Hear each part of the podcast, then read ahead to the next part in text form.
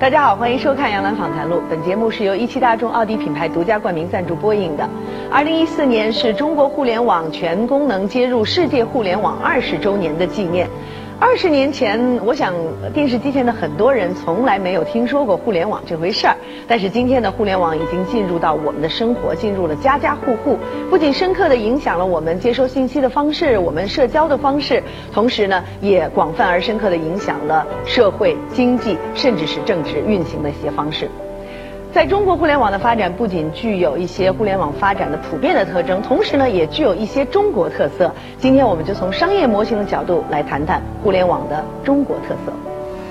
二十年甚至三十年前，恐怕极少有人能准确预见，今日互联网引领下的商业格局竟会有如此巨大的转变。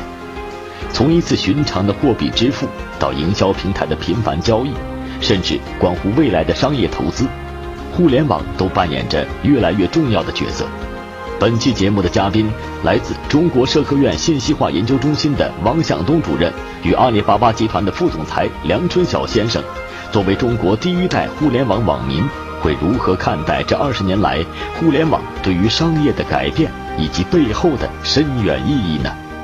两位啊，第一次接触互联网是什么时候？跟这个互联网所产生的这种亲密的互动关系啊，有一些什么样难以让人忘怀的体验？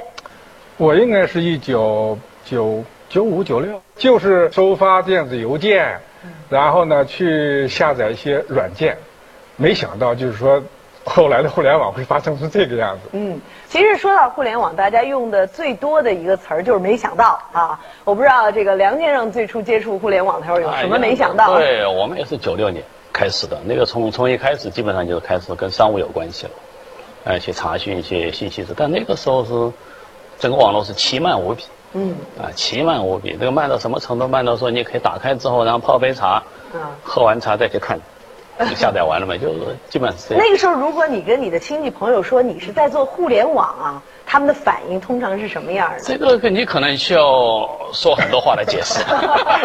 你证明自己不是不务正业的是吧？对，那个时候你说，你就说说，就包括马云在内，要跟人家解释，说在网上给你搞个东西，让全世界都能看见，这就是非常非常难以解释的事情。呃，几年前我跟马云做采访的时候，他说那时候人就觉得他是一大忽悠、大骗子，说怎么可能有这么一个东西啊？从你呃九五年创办中国黄页啊，那时候好像很多人把你当成骗子。对。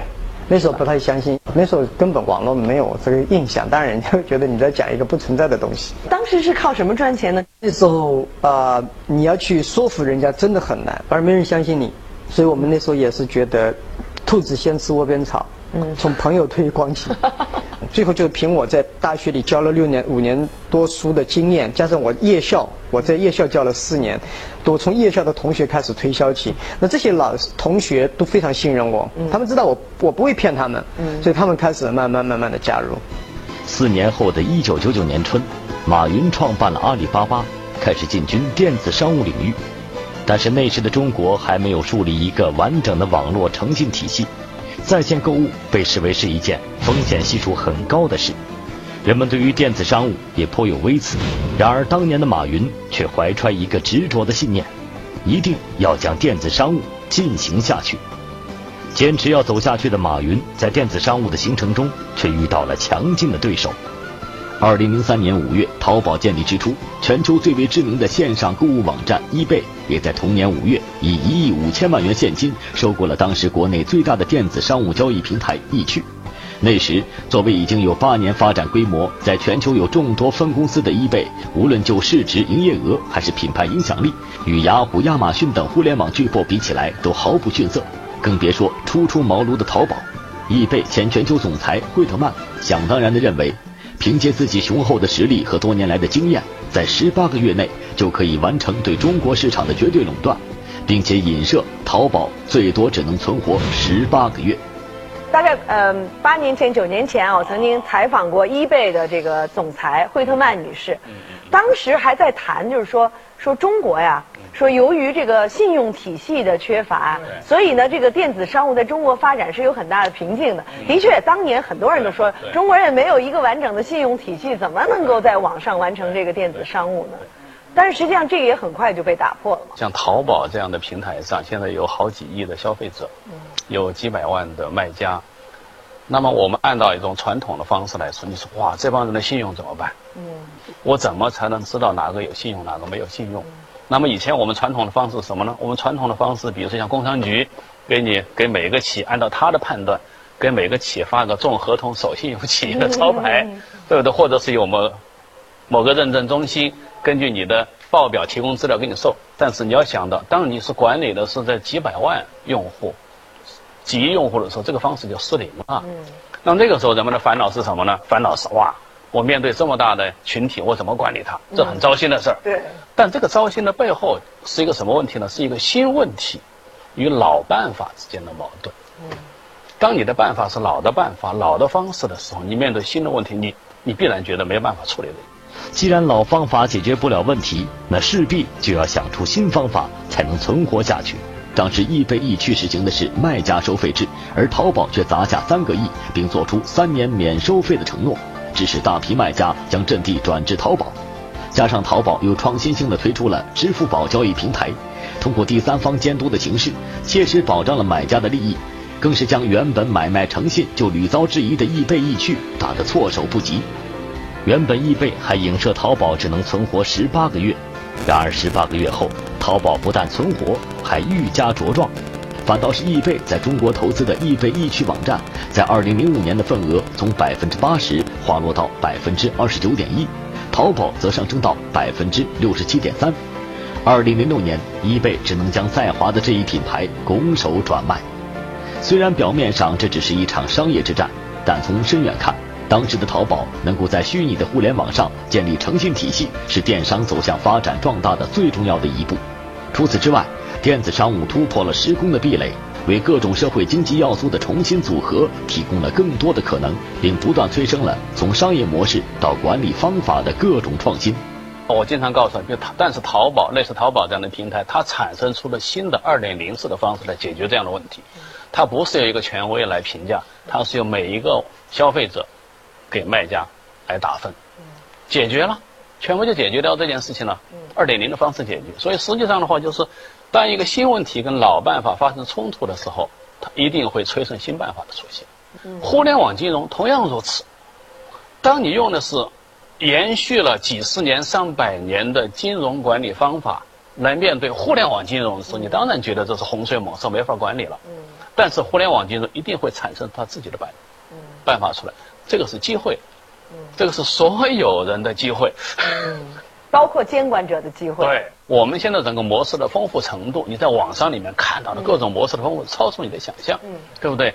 甚至比如说举个例子，我们原来讲，比如说网上，你在网店上卖东西，客服很重要，一定要客服不停的给你伺候掉。嗯。但淘宝上它就有这样的网站，一个客服都没有。嗯。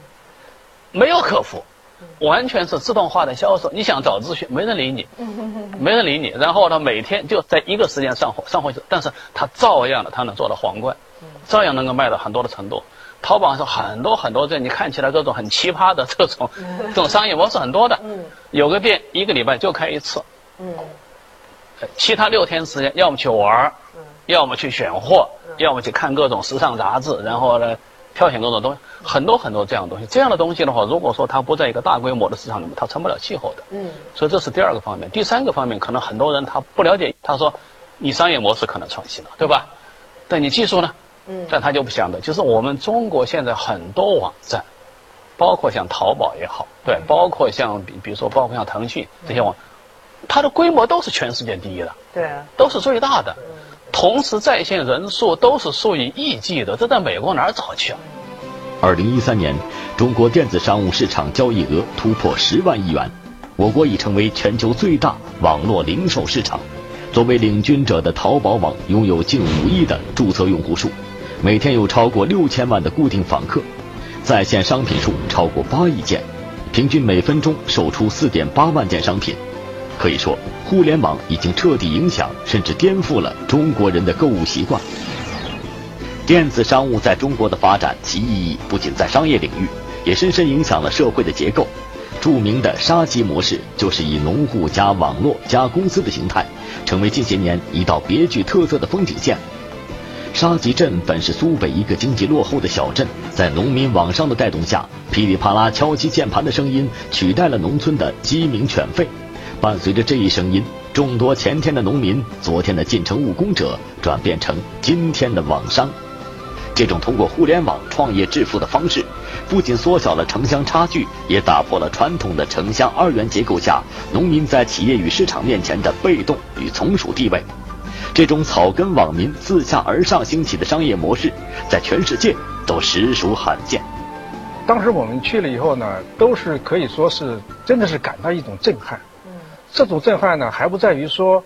呃，是他们在网上卖出了多少多少的那个钱来，更重要是什么？我们看到说，哎，一个东风村一千一百多户人家，几乎家家都在跟他有关系。嗯，当时是我们去的时候，一千一百多户人开了有两三千个网店，可以一个人开几个嘛。他们主要是卖家具为主，对吧？拼装家具在当时，但是现在你再看它的产业，呃。产产品线就长了，长了，对，就长了。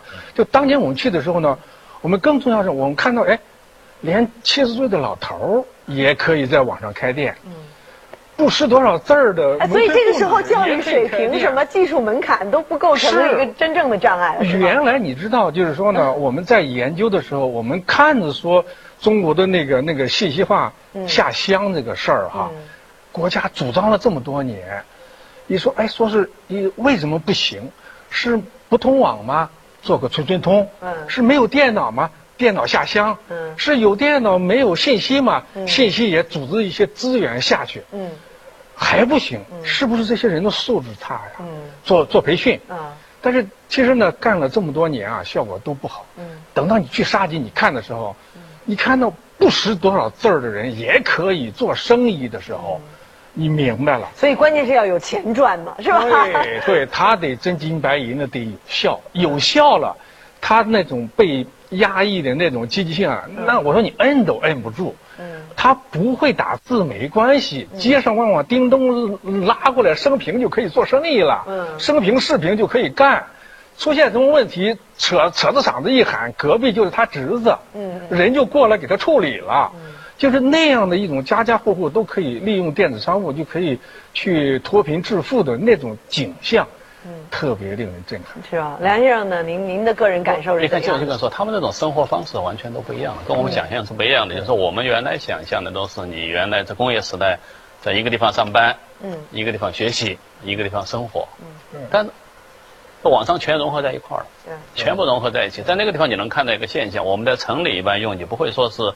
你在用旺旺或者 QQ 的时候还接个大喇叭，嗯，他们会的。哦，为什么？他们会接个大喇叭，嗯，接个大喇叭怎么回事？因为他不妨碍他干活，他可能在厨房里，嗯，或在其他地方，旺旺有了信息，他都都能听得见。一边干活吧，那切菜，一边切菜，赶快过来处理处理，然后弄完再过去处理。整个生活都变了，而且你看到那些老头儿说他不会打字，你看那都一指一指禅了，老头儿照样谈生意，嗯，照样做好。就整个你会看见，其实这个背后呢，我想就是一种市场的力量。是最强大的，就跟刚才说，就是尽管刚开始的九五年、九六年呢，有很多一个政府在推动那些电子商务，但你发现这个很快就很快都没了。嗯，真正的把整个电子商务、互联网市场撬动起来，说完完全全是市场的力量。在互联网商业浪潮中，杀鸡模式尽管有不少可圈可点之处，但在它的发展过程中，也伴随着一些负面的评价，比如形势过于山寨。以及一些潜在的担忧，比如这一模式会不会陷入发展的瓶颈等。这些评价与担忧，与其说体现了人们对于杀鸡模式的关注，不如说从更深远的层面来看，是对未来中国越来越多的草根网商如何更好地利用互联网的资源进一步发展壮大的关注。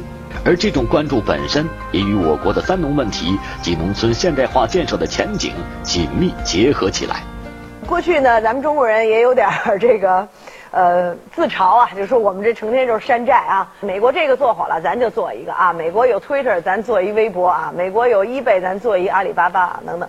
但是在催生了大量的这个用户体验和这个用户需求以后，我们发现这种所谓山寨的，呃，这样一些应用，哎，慢慢的在出现更多的创新，甚至是原创，甚至是领先世界的一些技术和应用。怎么来理解这样的一种变化？现在的这些网商、草根网商可以做出非常好的东西。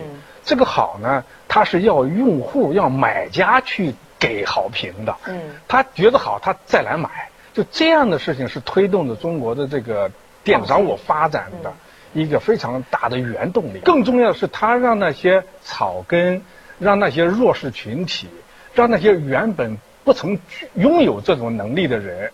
拥有了新的能力，可以改变自己的命运，可以改变家庭的命运，可以改变一个村庄的命运，可以改变他当地的一个社会的面貌。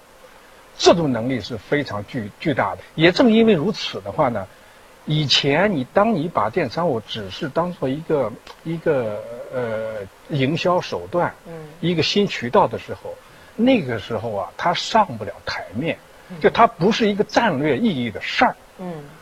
当它的主流化伴随着，它跟三农有关系，它跟就业有关系，它跟脱贫有关系，它跟一个地方的经济的发展的主要的那种那个产业发生关联，这些东西来了的时候呢，它就具备了战略的意义。可以想象，就是说那种被商业基础设施抑制了的那种需求，一旦有了一个。可以宣泄的一个平台，那完全不不一样。近些年，互联网商业模式在中国的特色应用体现在方方面面，中国日渐成为越来越多商业创新模式的试验田。今年春节，微信红包以较低的投入收获八百万用户参加了抢红包活动，因此绑定微信支付的用户数量呈井喷式增长。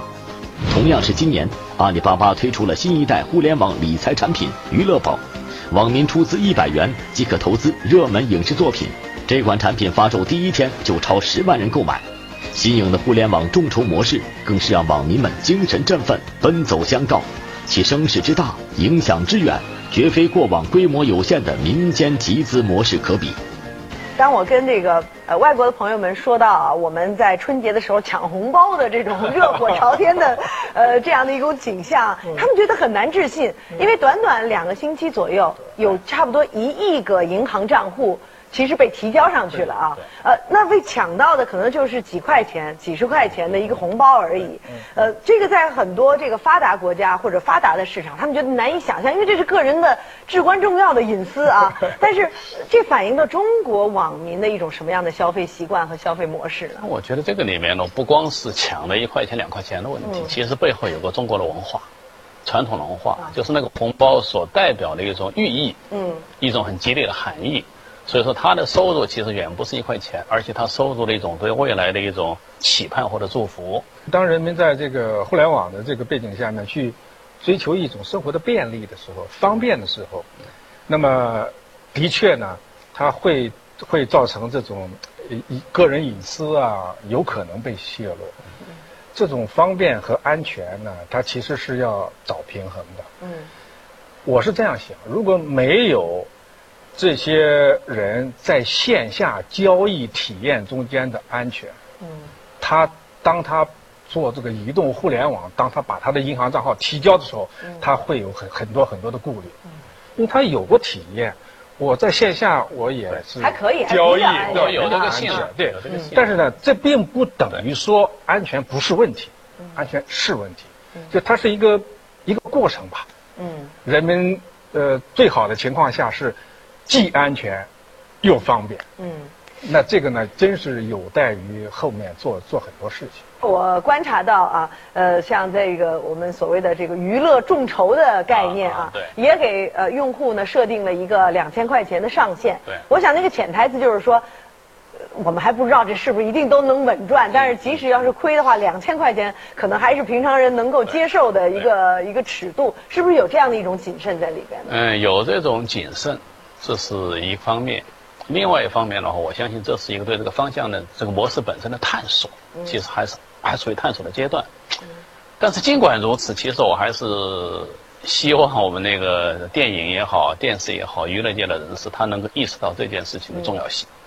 就它的重要性绝不仅仅在于什么，在于能够筹集资金。嗯，实际上的话，像刚才汪老师说的一样，就是说未来整个发展的话，我们有一大批越来越多的中国八个亿也好，六个亿也好的移动的或者或者是 PC 端的这种网民，嗯，这些网民在互联网化了，嗯，这些互联网化的网民的话，他能够参加众筹。众筹什么意思？它能够给你投资，在一定程度上，它是作为消费者也在认可你。嗯，实际上的话，你要通过一个举措的话，打通了投资者、消费者和粉丝，全部打通掉，全部打通。这意味着什么？这意味着原来我们先要投资，然后去生产，然后再去票房，整个这个过程全部一体化。未来就是你可能。包括你的院线，你要好的东西，通通都会发改变了。我就说，我不知道我们娱乐界的人士是不是已经意识到了正在发生。我现在有一些人已经在意识到了，比如包括我想，我这个呃明年啊，杨澜访谈录也可以众筹一下，这样我马上就知道他们想听什么样的话题，然后呢采访什么样的嘉宾，问什么样的问题。那我的工作不是简单点吗？这件事情，因为过去就是在互相猜。其实我们做电视做了这么多年，很痛苦的一个点呢，就是说人们告诉你啊，这期节目有。三千万人看了，三千万人都是谁呀？对，我不知道他们是谁，我也不知道今天的三千万人和明天的两千万人有多少是重合的，还是说是完全不同的人。其实互联网让这些我们的真正的这种受众显形化了。这就是基础设施的重要，它把你的消费者、生产和投资全部打通。当我们展望未来的时候，必须要去面对的一对矛盾哈，就是。在传统行业里做的还比较舒服的那些行业老大们，面对着这样一种新技术、新的商业文明的冲击，也许他们想转，也许在转的还不够快的时候，他觉得要尽可能的延迟这种冲击，呃，影响到他核心利益的这个这个时间。但是会不会在嗯某种程度上给人带来一种恐惧？可能对不同的人会有不同的感受。嗯，明白吗？你呃像。像这个领域呢，有有一些呢，可以用通俗的话说，是既得利益者。嗯，他占有了这个市场的，呃，很大的这种份额，呃，按部就班的就可以发展的很好，日日子过得很痛快。嗯，也有一些人是所谓的新势力。嗯，给这些新势力呢带来了一种机会。嗯，所以大家面对同样一个东西的时候，你是进攻者还是防守者？体验一定是不一样的。这个问题现在我相信，可能在未来若干年的是中国互联网行业的一个主题了。嗯。转型这件事情从来都不都不容易。嗯。对。啊，对，它的那个价值观不同，资源不同，流程不同。它而且它往往它原来做的越好的企业，对，转型可能越不成功，越难。但这个过程它应该不是一个。简单的说，我把所有的传统行业都灭掉，不是这样，然后换成新的，一定不是这么一个过程。嗯，就人类发展不是像猴子掰苞米似的，来一个新的旧的全部扔掉，不是这样的。实际上的话，旧的很多东西它可能，我在想它可能会有三种结果。嗯，一部分会完蛋，一部分会转型，嗯，另外一部分可能还会以原来的形态再稍加改进。嗯，存的这是有可能的。你比如说像零售，零售它会全部消灭掉吗？线下零售，嗯，这个是一个很值得观察的事情。所以你要相信，实际上人类整个商业活动的演化，它是一个不断的丰富，嗯，不断的多元化的过程。就是说，我们选择的方式会越来越多，而互联网可能会成为我们一个主流的选择方式，但它依然是诸多方式当中之一。所以呢，当我们看到这样的一个变化的时候，尽管它有成本、有摩擦、有这个有那个。那人民还是应该算一个大账。嗯，无论是一个地方的决策者也好，还是说这个社会中间生活的各个群体也好，都应该算一个大账，要还是不要？嗯，这个很重要。也许不要几乎不是一种选择，不是一个选项，对吗？你能不要吗？没错，没错。这是一个，不是一个历史的选项。在这个进程中间，你。扮演什么角色？这是一个选项。嗯，中国的电子商务发展到今天，其实呢，精彩刚刚开始。嗯因为这样的电子商务，它覆盖到了几亿用户啊，然后呢，一半的企业进来了，它呢，现在的这个这个，呃，你说是引爆点也好，还是什么也好，它才正面的，就它走向了一个。这个商业发展、经济发展的主主干部分。嗯。整个的这个这个市场的结构、经济的结构在发生快速的变化。嗯，我们非常有幸能够看到这样的变化。这个时代，所以呢，我们对我们能够看到电子商务为草根、为弱势群体的赋能。我们看到呢新的这种竞争的景象。我们能看到呢，由于这种竞争利益博弈所带来的这种可能是融合，可能是优胜劣汰。嗯，那个。我我们很多年就在想，哎，当有信息化的时候，当着工业化进入到信息化的时候，那个时候的经济是个什么情况？那个时候社会是个什么样的情况？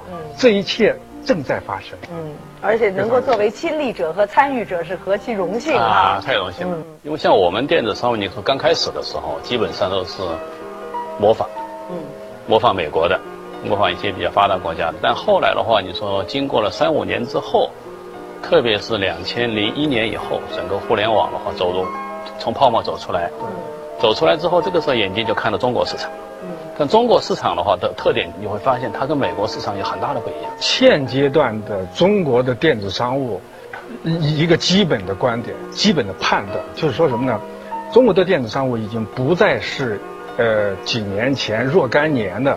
那个边缘化的这种状态已经是主流化，因为这么多的用户，这么多的企业，这么大的量，已已已经摆在那儿。